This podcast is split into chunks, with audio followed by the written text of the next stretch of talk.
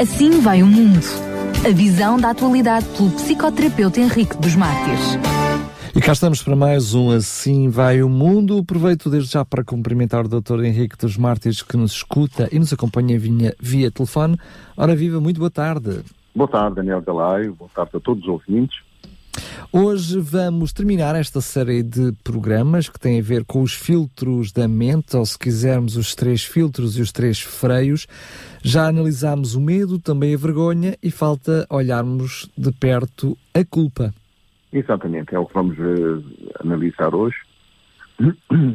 Ora, uh, de uma forma geral, de uma maneira ou de outra, todos nós já nos sentimos culpados de alguma coisa, uh, em maior ou menor grau todos uh, somos vítimas de um, senti de um, sentimento de culpa desnecessário e nem sempre grave, digamos. É uma, é, é uma emoção, é, é, um sentimento, portanto, uh, angustiante e doloroso, que pode roer a consciência de dia e de noite. Pode até converter-se num monstro implacável ao qual é impossível escapar. Pode ser definida como um sentimento que permite ao ser humano sentir-se responsável pelos seus atos Portanto, tem este aspecto positivo. Uh, e, e, este sentimento de culpa pode ser real ou imaginário. Portanto, este sentimento de que somos responsáveis por alguma coisa que fizemos. Uh, e, e, quando nós imaginamos que fizemos alguma coisa de errado e que nos sentimos culpados por alguma coisa que provavelmente até já esquecemos, mas que, fervilha dentro do nosso inconsciente, isso quer significar que nós merecemos um castigo. Portanto, esse sentimento está ligado em maior ou menor grau, à vergonha que vimos a semana passada. A culpa, ou este sentimento, foi também um instrumento usado durante muito tempo na história para manipular o ser humano. E com a vergonha são as principais causas atuais da depressão. Eh, nós conhecemos muitos, muitos episódios, eh, sobretudo na Idade Média, na Idade da Escuridão Cultural, em que a religião se impunha pela manipulação, pela ameaça, pelo, pelo ódio, pela, pela, pela, pela culpa. Tínhamos que sempre ser culpados de alguma coisa, ou tinham. Ora bem, comecemos uh, por considerar uh, uh, que a culpa é uma construção pessoal. E ela só se torna uma estrutura social ou ética através da materialidade de um comportamento disfuncional ou discordante. É, portanto, uma reação humana observável. Podemos fundamentar a nossa reflexão de hoje numa frase: mudar é complicado e acomodar-se é perecer. Então, como é, que é, como é que a culpa se apodera do ser humano? Ora bem, todos nós temos necessidade de nos relacionarmos uns com os outros e ser amados e aceitos pelas pessoas. Existem pessoas que desenvolveram a crença de que a única maneira pela qual as pessoas as amariam e as aceitariam é se fossem perfeitos, sem nenhum defeito. Portanto, a culpa instala-se quando surge a convicção de que não somos suficientemente amados nem reconhecidos, porque não somos perfeitos, ou fizemos alguma coisa má, ou somos defeituosos, e é isso que impede a aceitação e o amor das pessoas. Ora bem, o sentimento de culpa contém alguns níveis de gravidade, digamos. Os níveis de gravidade da culpa dependem de quanto se foi magoado na infância. Isto é muito importante porque desmistifica e uh, desculpabiliza as pessoas, de certo modo. De quanto se foi rejeitado, humilhado, desprezado, criticado e mal compreendido. Ora, a criança vai vincular isso a algum erro que tenha cometido e passa a imaginar que não é amado porque não merece. Não é amado porque é mau, não presta. Ora bem, o ego dessa criança, depois, um dia adulta, torna-se autopunitivo e faz supor que os outros só veem os erros em mim, o que gera muita insegurança. E é, na realidade, esta insegurança que é gerada por esta, por esta convicção, por este, por, por este imaginário,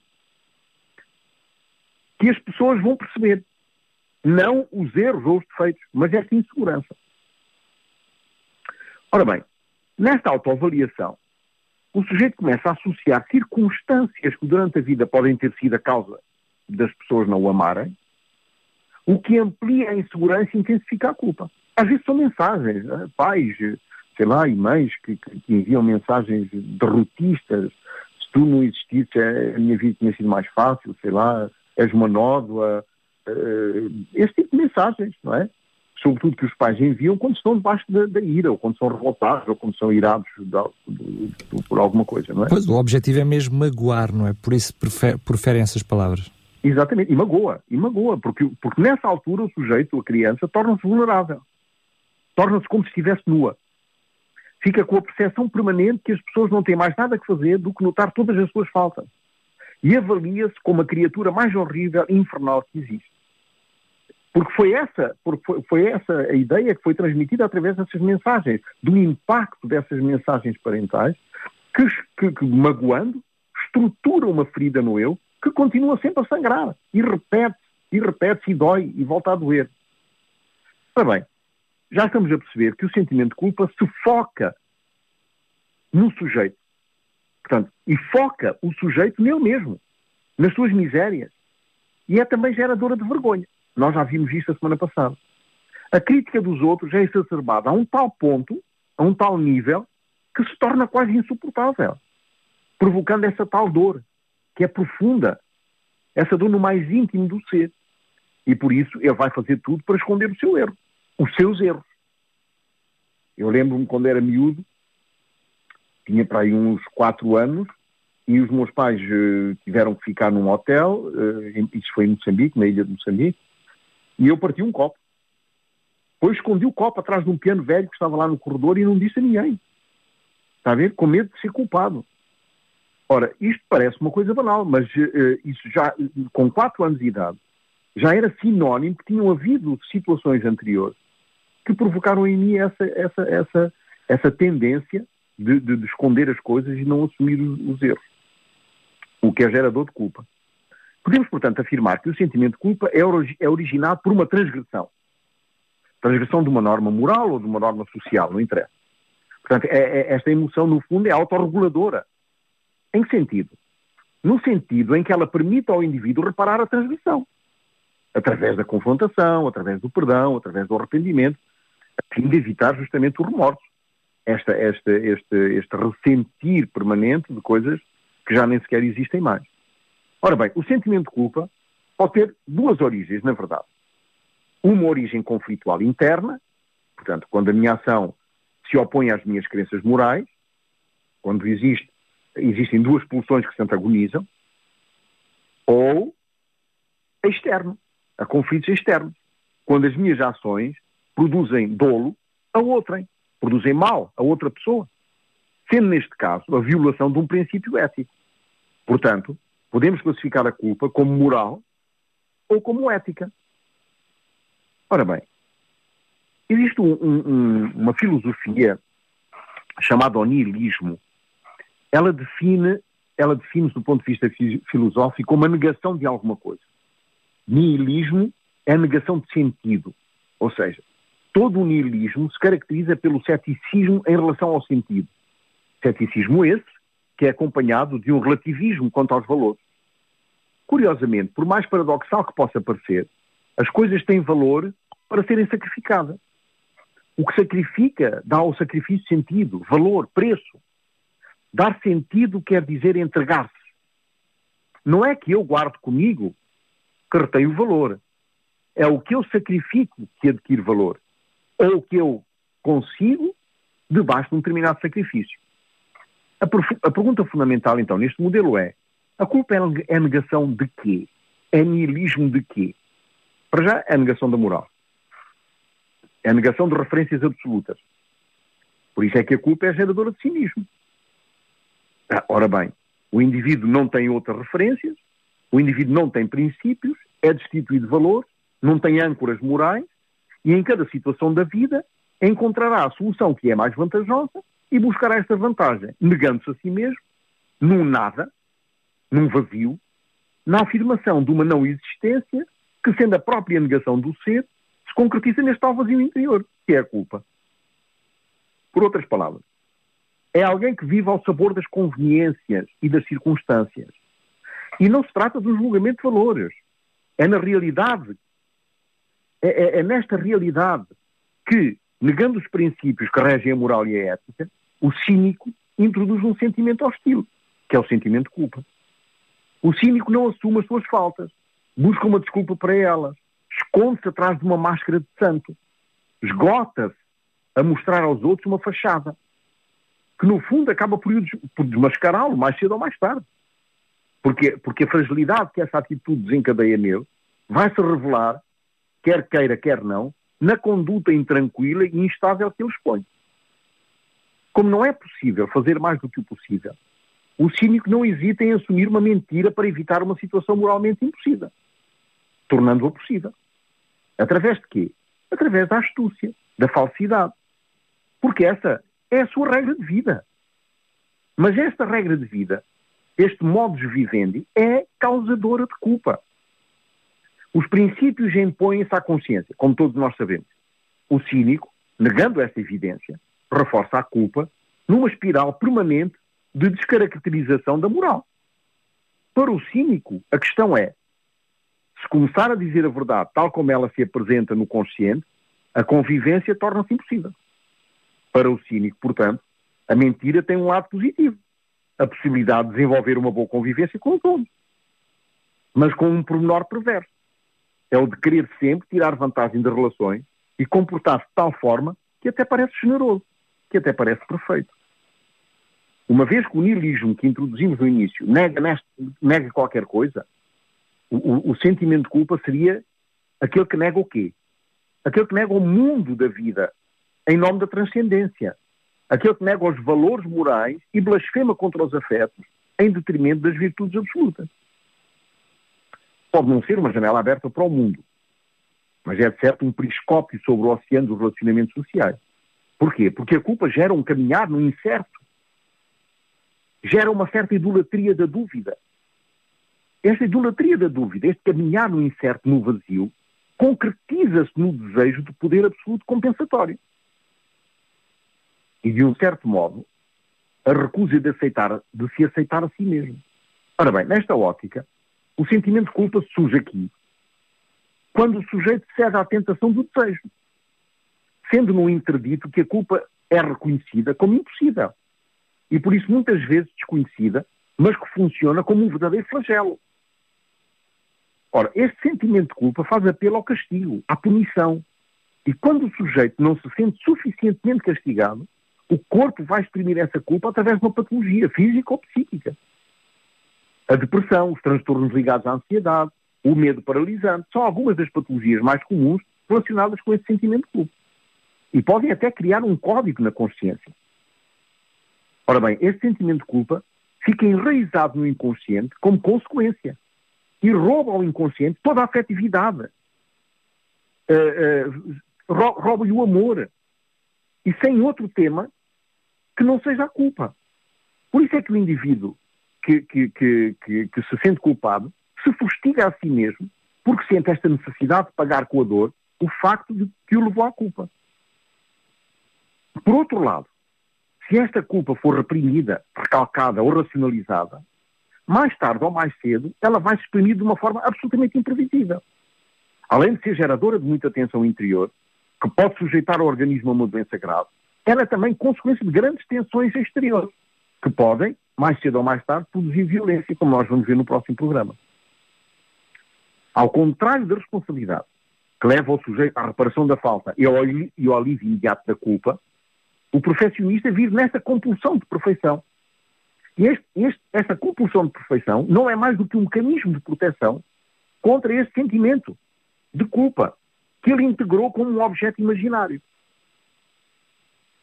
Outros entregam-se a obras de caridade ou uma religiosidade superficial, convencidos que isso é o suficiente para apagar as suas culpas. Outros até atribuem a Deus a causa de situações infelizes que acontecem nas suas vidas, crendo que o que lhes acontece de mal é um castigo divino pela sua culpa, pelos seus erros, pelos seus defeitos, pelos seus pecados. O que não abranda em nada a tortura da culpa, porque a causa não foi reparada. Ora bem, a triste vida de alguém que se sente culpado leva-o a considerar que é isso que ela merece, mesmo não tendo consciência de ter feito algum mal. Os sucessivos castigos a que foi sujeita enquanto criança, a maior parte dos quais vividos como injustos, criaram nela a crença que não merece ser feliz nem ser amada. Quando a consciência moral é violada, surge esta tal voz interior que acusa e insulta em permanência. Não, não, raras, não, não muito raras vezes, essa voz até afirma que a pessoa não merece nem o amor de Deus, o que é muito grave. Ora, como a pessoa não merece o amor de Deus, também não merece o amor de ninguém. E por isso é que se produzem comportamentos que levam o culpado ou o cínico à repulsa dos outros. O que, o que vai, de certo modo, confirmar essa crença negativa. Mas o que é que isto produz? Mergulha o indivíduo num ciclo infernal de insegurança e de desespero. É por isso que existem pessoas que parecem atrair coisas ruins em permanência. E o maior problema é que elas contaminam os outros com os seus sentimentos negativos. A crença que tudo isso é um castigo de Deus desvia a mente das causas profundas do seu sentimento de culpa, o que a leva a ser rejeitada e abandonada por toda a gente. Quando, na realidade, não é mais do que o resultado das suas próprias ações punitivas, implantadas no inconsciente e programadas para o castigo e para o fracasso. Ora, pais muito normativos, pais muito punitivos e muito pouco ou nada gratificantes, ou seja, cada vez que a criança cometia um erro, pequeno que seja, apanhava ou era castigada violentamente, e cada vez que a criança fazia alguma coisa boa, nunca era gratificada, nem, nem pelo menos com um pequeno sorriso, isto cria filhos carregados de um esmagador sentimento de culpa, medrosos e acobardados. Essas pessoas que nutrem e acalentam maus sentimentos atraem só coisas negativas depois. Essas crianças que acalentam esses maus sentimentos atraem desgraças e infelicidades nas suas vidas. O sentimento de culpa, portanto, é, é, uma, é uma das emoções mais tóxicas para o ser humano e que mais contamina as relações sociais. Acontece com frequência até que aquele que se sente culpado, o cínico, digamos, se sinta também vítima e haja para receber uma pequena dose de atenção. O suficiente para se sentir um pequeno alívio da espinhosa caminhada que esse inimigo silencioso eh, propõe. É uma emoção inútil, no, no, sentido de que não ajuda o indivíduo a aprender, bloqueia-o e impede-o de crescer. Todos nós podemos enganar, ou seja, todos nós podemos nos enganar. Mas quando eu me engano, encontro-me encontro face a duas possibilidades. Primeira possibilidade, eu sinto-me mal, o dia em que fiz algo de errado, recrio essa situação todo o tempo, recriminando-me sem cessar, é uma espécie de um autocastigo que me imponho, muitas vezes com um mecanismo inconsciente de expiação. Isto desenvolve uma má autoestima. E esta má autoestima exacerba as coisas que fazem mal e dá pouca importância às coisas que fazem bem. Portanto, digamos que, neste caso, é um sentimento de culpa negativo. Mas, por outro, outra possibilidade é eu assumir o meu erro, a minha falta, e perceber quais foram os condicionantes e como eu posso resolver o problema com o menor dano possível para mim, para os outros e para a situação. Essa via tem a vantagem de evitar cometer o mesmo erro no futuro. Portanto, podemos dizer que é um sentimento de culpa positivo. Do ponto de vista teológico, podemos dizer que o sentimento de culpa positivo, portanto, aquele que leva uh, à, à reparação, é produzido pelo Espírito Santo. E que o sentimento de culpa negativo é produzido pelas hostes do mal. Vivemos, portanto, numa era onde a culpa está muito presente, como se fosse quase uma obrigação sentir-se culpado de alguma coisa. Podemos afirmar que o sentimento de culpa nos enclausura numa espécie de cárcere, no qual não temos nenhuma hipótese, hipótese de sair, nem em liberdade condicional, nem com pulseiro eletrónico, nem com termo de identidade e residência. Para fazer com que esse sentimento seja mais abrangente, Existem até algumas almas caridosas que fazem tudo para nos sentirmos ainda mais culpados, para sentirmos e ressentirmos as nossas misérias, para não corrermos o risco de as esquecer. Não vale nada, pá. Tudo o que faz é, é, é um disparate. Abres a boca só dizes disparate. Mas tu já viste, mas o que é que vai ser da tua vida? Que mulher é que vai, é que vai gostar de uma, pessoa como tu, etc. Este, este, estas mensagens que foram recebidas na infância e que se repercutem em permanência na nossa mente quando nos sentimos, quando sentimos este, este, esta culpa, este, este cinismo que nos invade. Mas de onde vem realmente O nosso cérebro tem uma sensibilidade especial ligada à crença daquilo que é bom e daquilo que é mau. Essa crença constrói-se na estruturação do consciente. Essas crenças são fundamentais porque nos dão um suporte firme na elaboração dos nossos relacionamentos de uns com os outros. Muitas vezes adotamos posturas absurdas que limitam a nossa liberdade pessoal e que criam esse sentimento que nos afeta de uma forma particular do ponto de vista emocional. Quando é transgredido um modelo moral ou ético, organiza-se no interior do nosso cérebro um desconforto consequente ao erro cometido, uma consciência moral que Deus colocou em cada indivíduo e que nos acusa até que o assunto seja reparado. Quanto mais reprimido esse impulso for, mais ele ganha força e mais ele é esmagador, porque ele destrói toda a energia interna necessária para o nosso desenvolvimento pessoal. Então, o ser humano, no lugar de mudar de comportamento, constrói um novo modelo que vai se ajustar e validar o seu comportamento desviante. A despeito disto tudo, a culpa não se apaga do consciente, sem ser reparada a transgressão. O recalcamento constante desse sentimento constrangedor gera emoções negativas, entre elas o ódio, que é o fundamento do desenvolvimento do ressentimento e da violência. A culpa envolve um conjunto de outras emoções destrutivas, como a ansiedade, a angústia, a irritabilidade e esta inquietação constante que esgota os fatores de adaptação. Estes fatores que são necessários eh, para, para, para as situações de stress, para os perigos que nos surgem, eh, estes, estes ataques externos e até ataques internos. Ora bem, a culpa aos poucos converte-se num monstro implacável que desgasta e devora o interior e ao qual não se pode escapar. Este monstro acusador conduz inexoravelmente ao ódio pessoal, ao ódio contra si mesmo, e que inibe o desenvolvimento pessoal e espiritual e domina pela humilhação de si mesmo, submetendo-se a uma tirania monstruosa no seu percurso de vida. Por isso é que muitas pessoas que, são, que têm este sentimento de culpa exacerbado, os, os verdadeiros cínicos, acabam por mais cedo ou mais tarde se suicidarem. Quando o consciente é confrontado com algo que não deveria ter sido feito, ou com algo que deveria ter sido feito e não foi, ou foi feito de um modo negligente, gera-se esta sensação desconfortável, esta, esta, esta, este sentimento acusador, esta sensação intrusiva, que é favorecida por mensagens de desaprovação, que não são mais do que códigos internos que nós desenvolvemos através do tempo e que se impõem ao sujeito na atualidade. A noção de bem e de mal são muito arcaicos no desenvolvimento.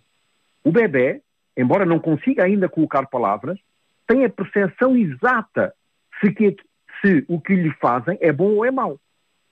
Estudos provaram que estimulações tóxicas em bebés puderam contribuir para problemas graves do desenvolvimento, entre eles dificuldade escolar e de relacionamento social. A ruptura de uma norma exige uma reflexão imediata. Uma avaliação da quebra, da quebra dessa norma, com o intuito de reparar, como meio de evitar o, justamente este, este cruel acusador. Essa reflexão permite ao inconsciente adotar uma programação que funcione como um moderador do comportamento. É este código que faculta ao ser humano a avaliação das suas ações e das ações dos outros. É claro que uma criança que foi desencorajada, que foi, que foi maltratada, uh, uh, ela cresce pensando que em qualquer situação em que não alcança a perfeição vai ser um falhado, por mais que tente superar-se. Isso gera um forte sentimento de inferioridade e uma precária, uma precária autoestima. Portanto, o que acontece é que se instala na criança e depois no adulto uma sensibilidade exacerbada sobre as condutas alheias, como forma de apaziguar esta voz interior que lhe incomoda do seu próprio consciente, minimizando as suas próprias faltas morais. Este é um, é um outro mecanismo de defesa. É um outro mecanismo para evitar a dor e, e, e, e portanto, o desconforto deste, deste, deste acusador. Mas existem meios para minimizar e até eliminar o sentimento de culpa. Uh, eu pus aqui alguns. Primeiro, o perdão. Segundo Jesus, devemos perdoar aos nossos semelhantes para podermos ser perdoados. Em outro lugar, Jesus ainda diz que devemos amar os nossos semelhantes como a nós mesmos.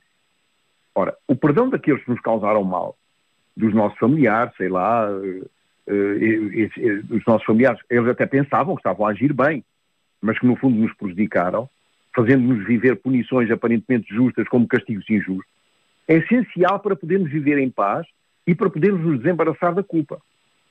O perdão que Deus promete aos que lhe pedirem é o segundo passo.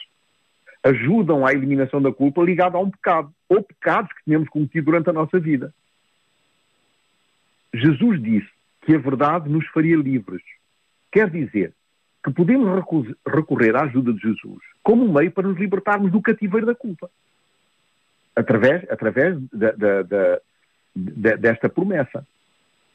Ora bem, uh, uh, são essas falsas crenças que nós desenvolvemos que nos impedem de ser livres. Nós, somos livres através desta, desta, deste, deste relacionamento com, com, com Deus e com Jesus. Portanto, só Jesus pode vivificar a mente e limpá-la do lixo que a entulha.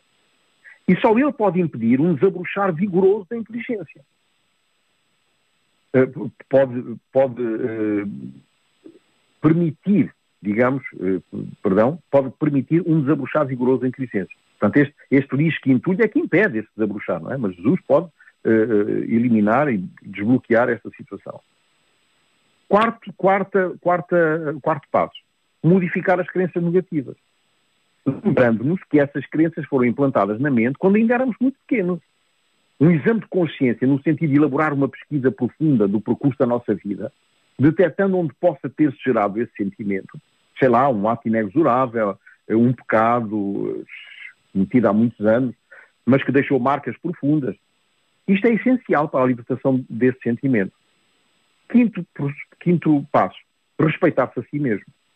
A falta de respeito por si é gerador de frustração, tensão e de culpa. Justamente, como é, quando é que eu me respeito a mim mesmo? Quando eu tenho que dizer não, digo não. Não, não, não, não é essa, essa, essa uh, incoerência entre aquilo que o meu íntimo deseja e aquilo que eu exprimo acaba por tornar-me culpado. Se alguém me propõe um, um, um pedido, no meu íntimo estou a dizer não mas depois digo que sim, porque tenho medo que essa pessoa deixe de me amar, então eu não me estou a respeitar a mim. E isso é gerador de, de culpa. Sexto passo, sair da posição de vítima e assumir a responsabilidade total ou parcial dos acontecimentos da vida. Assumir uma atitude positiva face aos erros cometidos e desligar-se deste medo de ser rejeitado.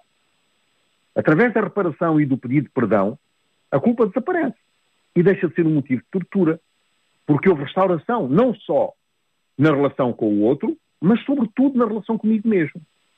A atitude de admitir o erro e reparar a falta é libertadora e salva do desgaste causado pela culpa. Sétimo passo e último, renunciar à ideia de ser perfeito. Assumir que tem defeitos como todo o mundo. Ser humilde, assumir-se como, como se é, sem receio que os outros não o aceitem libertar-se das máscaras que usa desde pequeno para angariar o amor das pessoas. É nessa humildade que se encontra a grandeza e a força de cada um. É ter isto em conta. Quando eu erijo esse muro, quando pretendo ser perfeito aos olhos dos outros, dizendo que não tenho problemas, que nunca fiz nada de errado, aliás, o problema até quase sempre está nos outros, acabo por ser um perdedor. E nesta aparente força está a fraqueza. Porque não sou honesto, sou orgulhoso, e, sobretudo, não estou a ser eu mesmo. Portanto, a conclusão da nossa reflexão, no fundo, baseia-se nesta frase: seja você mesmo. Mas essa frase suscita uma outra pergunta: que é ser eu mesmo? Em primeiro lugar, ser eu mesmo é muito diferente de ser autêntico. Ser autêntico é ser espontâneo, é dizer tudo o que penso e, por vezes, até posso ser agressivo, com a desculpa que estou a ser autêntico. É, portanto, um descontrolo agressivo camuflado por trás dessa pretensa autenticidade. Não tem cabimento que alguém comece a falar tudo o que lhe vem à cabeça, sem ser consultado, e principalmente se fala sobre outras pessoas. Ser eu mesmo é, é, portanto, uma compreensão profunda do resultado final daquilo que me corresponde. Fomos nós que nos construímos. Fomos nós que inventamos padrões. Somos fruto exclusivo da nossa essência biológica Inclusivamente, existem pessoas que creem que nós só somos essência biológica. O que não é lógico, porque faria de nós marionetes eh, respondendo por instinto como os animais. É verdade que nós temos algumas características inatas com as quais temos de aprender a conviver, como a aparência física, nem sempre é aquela que nós gostaríamos, eh, porque todos nós temos um determinado tipo de inteligência. Eh, outra característica é, é a tendência que adquirimos dos nossos antepassados que caracterizam, portanto, os aspectos da nossa existência. Ser eu mesmo, no fundo, consiste em incorporar e aceitar todas essas características. Como, como somos seres que vivem em sociedade, somos induzidos a aprender e a respeitar os usos e costumes desta, de uma comunidade, de uma certa comunidade. Ora bem, muitos dos modos de ser e de agir dependem de uma vontade de ser bem visto pelos outros. E é isto é que gera culpa. Então vivemos, de certo modo, preocupados com o impacto que vamos causar nas outras pessoas. E focamos nisto. Nada disso é grave. O que é grave é quando o indivíduo esconde as suas fragilidades e emoções face ao julgamento dos outros. Então, o indivíduo esconde a inveja, a cobiça, a mentira, por vezes esconde a sua sexualidade. Enfim, muitas vezes essa preocupação de esconder dos outros pode ser excessiva e tira a capacidade de exercer com naturalidade. Agora, temos de ter em conta um outro, um outro aspecto, que é o espaço da liberdade. Este espaço da liberdade passa forçosamente pelos valores morais, pelas minhas opções de vida, pelos meus tempos de lazer, tipos de atividade cultural, tipos de escolha que faço. E o que é interessante e curioso é que nesse espaço de liberdade, é nesse espaço de liberdade que todos nós tentamos dar o melhor possível de nós mesmos, no sentido de sentirmos uma certa satisfação, um certo orgulho natural. Ora, essa forma possível não é a perfeição que a sociedade moderna propõe ou impõe. É também importante percebermos que neste espaço de liberdade, onde existe, portanto, esta, esta, esta, esta liberdade, esta liberdade para eu me inventar, para eu inventar os meus valores morais, os meus valores culturais, a maneira de me posicionar perante as pessoas, implicam também, e isto é que é muito importante, eu sublinho duas vezes, uma grande responsabilidade social. Ora, esse fator de coerência social, ou seja, essa vivência naquilo que eu sou e naquilo que eu acredito, deve corresponder à máxima liberdade possível, ou seja, ao livre-arbítrio que me torna responsável por viver em concordância com as minhas crenças, valores e princípios. Por outras palavras, sou responsável pelos meus atos e não tenho o direito de acusar ninguém pelos meus defeitos de caráter. Porque quando eu me, quando eu me focalizo na minha qualidade de vítima, eu estou simplesmente a alimentar esse dragão interior que é a culpa. Pronto, uh, concluímos assim com, este, com esta ideia final. Eh, no próximo programa vamos, vamos tratar, digamos, da, da, da violência, com a panagem da nossa era, e, e, e, já começamos a perceber, ou já percebemos, que a vergonha, a culpa e o medo não são mais do que os fundamentos onde se vai construir a, agressividade e a violência que vamos ver no próximo programa mais em detalhe. Muito bem, sendo que esse funcionário também como freios, não é? Eles também são inibidores de nós exercermos essa mesma violência. Acaba por, acaba por ser, como eu costumo dizer em jeito de brincadeira, uma faca de dois legumes. Doutor Henrique dos Mártires, mais uma vez, muito obrigado por nos ter trazido este assunto. Fechamos então aqui estes três filtros da mente: o medo, a vergonha e hoje a culpa. E vamos então abordar uma temática cada vez mais um, na ordem do dia, mais atual, que é a violência. Só relembrar que este programa fica disponível também em podcast para ouvir e reouvir e até fazer um download. Quanto a si, Dr. Henrique dos Mártires, mais uma vez, muito obrigado e aquele abraço. É um prazer, aquele abraço. Obrigado. Assim vai o mundo. A visão da atualidade pelo psicoterapeuta Henrique dos Mártires.